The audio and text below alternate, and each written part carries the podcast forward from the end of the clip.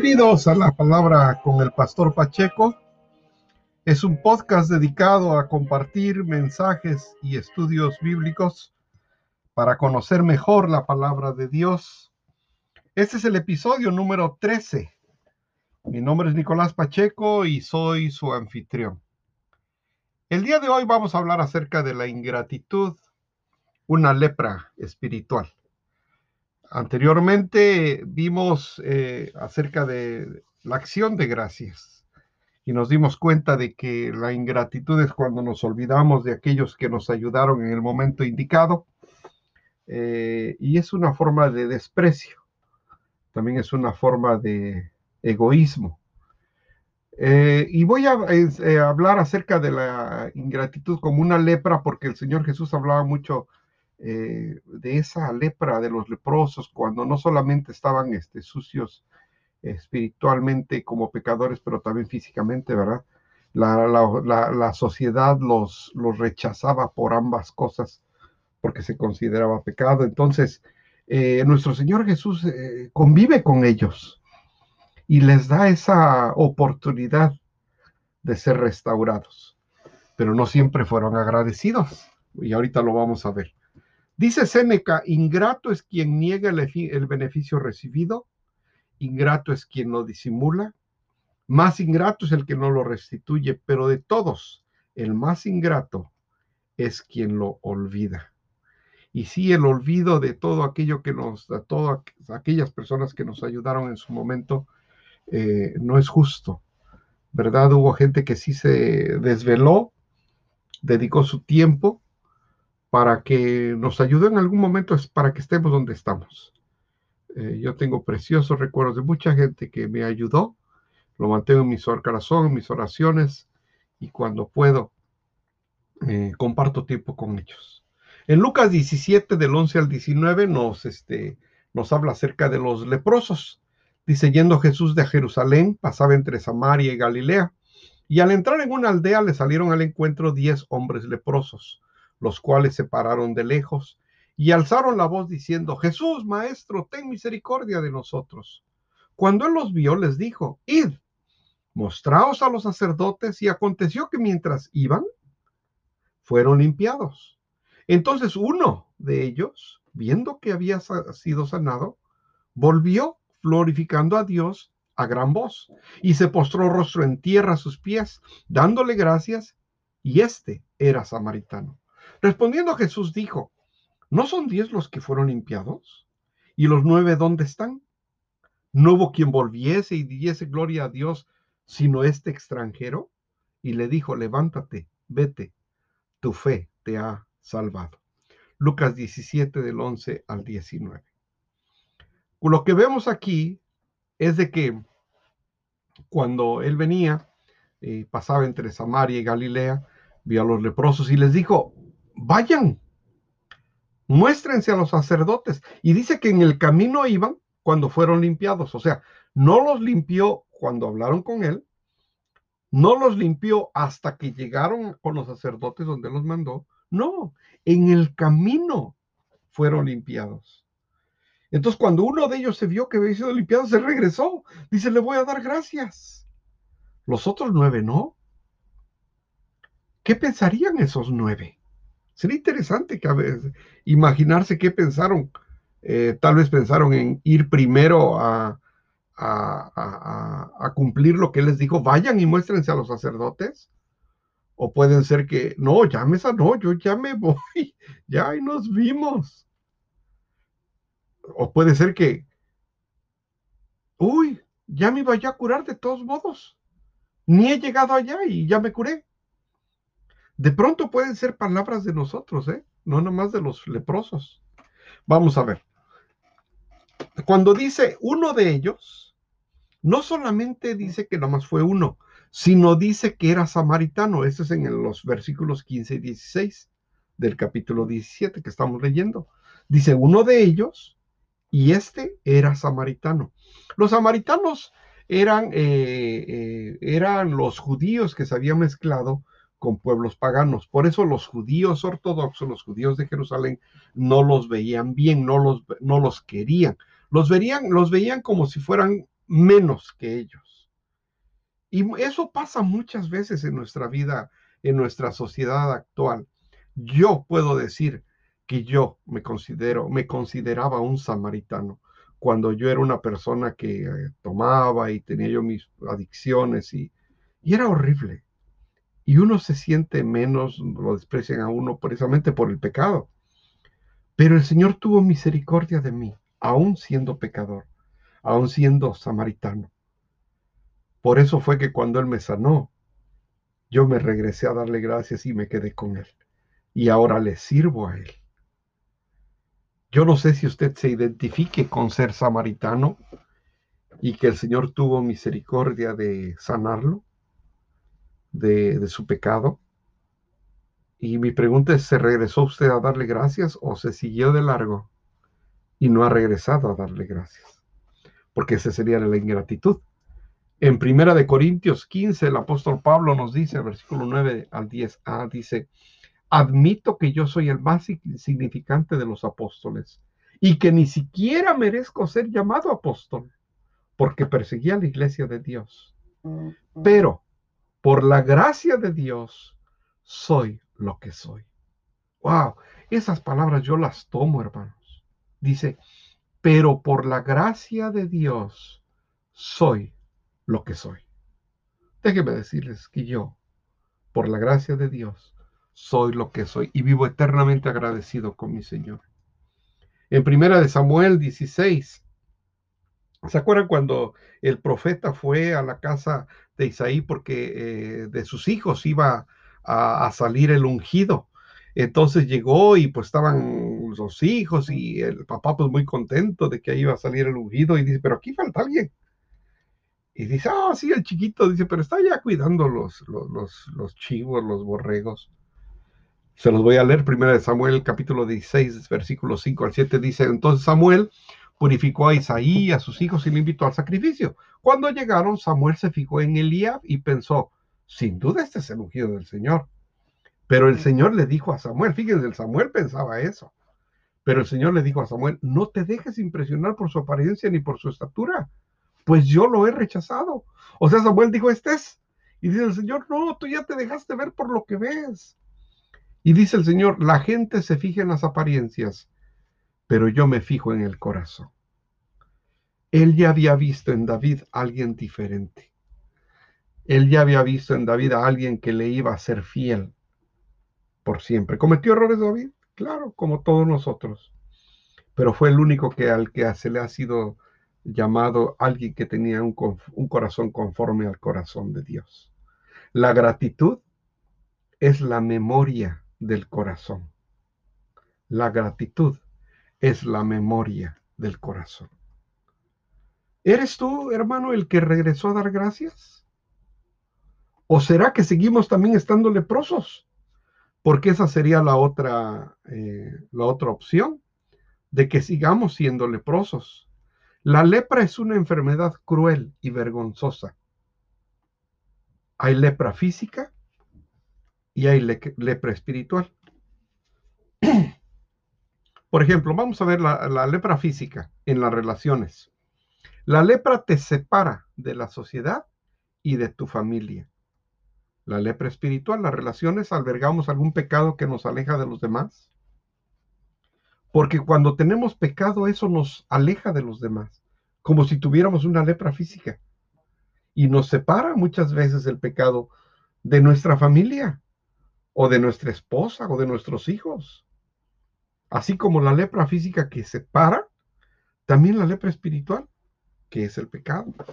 Segunda, en el cerebro, ¿qué es lo que hace la lepra física? La lepra física pudre la piel craneal y afecta tu cabeza y tu pelo.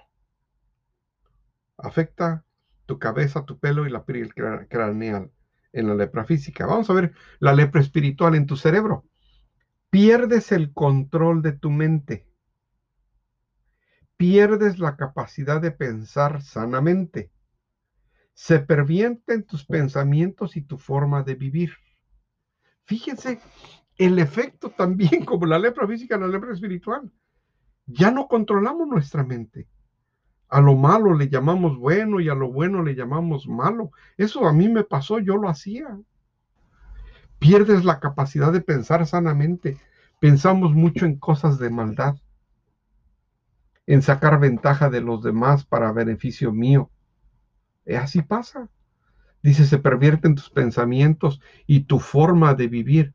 Ya no, ya no vivimos como debería de ser, sino pues como nos trae placer, como estamos, cuando estar, como estamos contentos.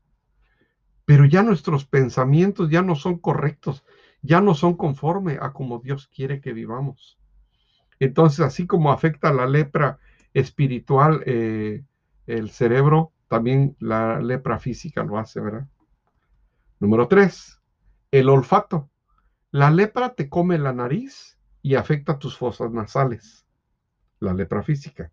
La lepra espiritual no te deja discernir, hablando del olfato, no te deja discernir ni apreciar el perfume de la vida. Puede ser que tengas muchas cosas bonitas, pero has perdido el olfato y ya no sabes que lo que tienes es único. Muchos han dejado a sus hijos y a su esposa cuando es lo más precioso que tenemos, la familia que Dios nos dio. Pero han perdido el olfato y ya no disciernen. Y luego lo cambian por algo que no es de Dios. Pierde la sensibilidad para detectar el pecado y lo malo. Ya no sabemos diferenciar entre lo bueno y lo malo.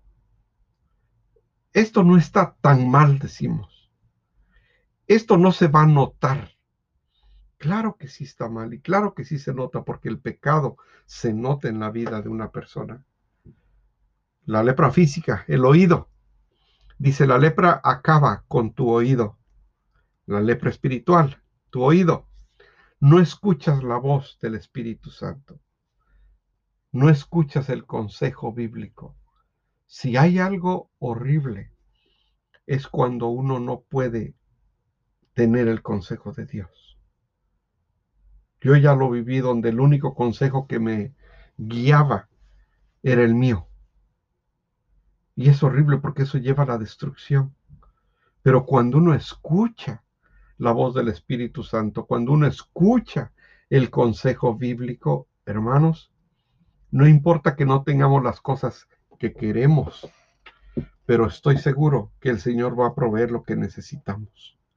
Pero cuando escuchamos el consejo equivocado, eh, amistades equivocadas, personas equivocadas, las redes sociales, personas que influencian, pero equivocadamente, terminamos haciendo lo incorrecto. Eso pasa con la lepra espiritual, afecta nuestro oído. Número 5, la boca. La lepra física te come los labios y afecta tu voz y tu garganta. Repito, la lepra te come los labios y afecta tu voz y tu garganta. Es la lepra física. La lepra espiritual. Fíjense lo que pasa con la boca. No alabas a Dios. Wow. No cantas alabanzas. No testificas de sus grandezas. Cuando se pregunta quién quiere testificar de las grandezas de Dios, siempre dice eh, que, otro diga. Pero ¿y tú? ¿No eres tú uno de los diez leprosos? ¿No quieres, no eres tú quien necesita testificar acerca de lo que ha hecho Dios contigo? Pero la lepra espiritual hace que no hablemos, que no le demos a Él el crédito de todo lo que ha hecho por nosotros. O sea, la lepra espiritual hace que no alabemos a Dios, que no cantemos alabanzas y sobre todo que no testifiquemos de sus grandezas. Entonces, en este eh, en estas características que se ven tan parecidas de la lepra espiritual con la lepra física, yo le te pregunto, ¿será que seguimos siendo leprosos? Tenemos que hacer, yo te animo, hermano, a que al agradecimiento como eh, estilo de vida. Primero, cuando des gracias, sé genuino. Hazlo de corazón como dice la palabra, no con tristeza ni por necesidad. Si vas a dar algo, especialmente si vas a dar gracias, dalo con alegría, Dile al Señor, gracias Señor que me salvaste, gracias. Y que cuando compartas esas bendiciones, tu, tu rostro refleje esa alegría porque estás contento, genuino. Das gracias, pero de corazón que se nota. Hay gente que da gracias, pero no parece que da gracias. Más bien dice, parece que la obligaron a dar gracias. Segundo, cuando des gracias, ve más allá de las palabras. Sé creativo. Eh, no nada más, gracias, Señor, te doy por esos alimentos en nombre de Jesús. Amén. No, hermano. Aprovecha el tiempo y dile, recuerdo cuando, cuando no tenía yo. Y ahora veo que hay pan sobre mi mesa. Gracias, Señor, por mi trabajo, por los alimentos, porque, por, porque tenemos eh, algún hermano, amigo, familiar o si es tu esposa que cocina, eh, eh, o tu hija que cocina. Gracias por eso. Este, ¿Se acuerdan del hijo pródigo? Dice que cuando estaba de lejos y vio al hijo que venía, salió corriendo a recibirle, dice, lo vio, Lucas capítulo 15 del 20 al 23, dice que se echó corriendo y se echó sobre su cuello y lo besó, le dijo, Padre, pecado contra el cielo y contra ti, ya no soy digno de ser llamado tu hijo, fue lo que el hijo le dijo, pero el padre dijo a sus siervos, sacar el mejor vestido y vestidle y poned un anillo en su mano y calzarlo en sus pies y traer al becerro gordo y matarlo y comamos y hagamos fiesta. Fíjense, el padre que pudo haberse sentido ofendido, no, no se quedó así nada más con, pues pásale pues a la casa, ya regresaste, ahorita platicamos. No, sale corriendo, fíjense todo lo que hizo, sale corriendo, se le echó al cuello, lo besó, eh, dice, saquen el mejor vestido, pónganle un anillo, cálcenlo en sus pies. No solamente eso, traigan el becerro gordo, comamos y no solamente eso, hagamos fiesta. Yo me pregunto, le pregunto a usted, hermano, si alguien le hiciera pasar esto que le hicieron al papá del hijo pródigo, ¿usted daría todo eso? ¿Daría gracias a Dios de que estaría contento celebrando de que su hijo regresó? ¿O primero usted quisiera que le pidieran disculpas porque usted es la persona más importante? Fíjese. Entonces, cuando dé gracias, dé gracias, eh, sea, genuino, sea creativo, vaya más allá de las palabras. Y por último, no olvides de dónde vienes. Em, ¿Se acuerdan cuando el rey David eh, tuvo su gran amigo Jonathan? Cuando ya era rey David, eh, le encontró a un familiar de Jonathan y le dice, no tengas temor porque la verdad yo haré contigo misericordia por amor de Jonathan tu padre. Y dice, y te devolveré todas las tierras de Saúl tu padre, y tú comerás siempre a mi mesa. ¡Wow! ¡Qué amistad! ¡Qué agradecimiento del rey David! Por algo se le llamó un hombre conforme al corazón de Dios, porque no era selectivo, no se olvidó de dónde venía, se acordó de su gran amigo Jonathan y dice, ahora vas a comer junto a mi mesa, porque él fue tu padre y te voy a devolver todas las tierras de Saúl, tu padre.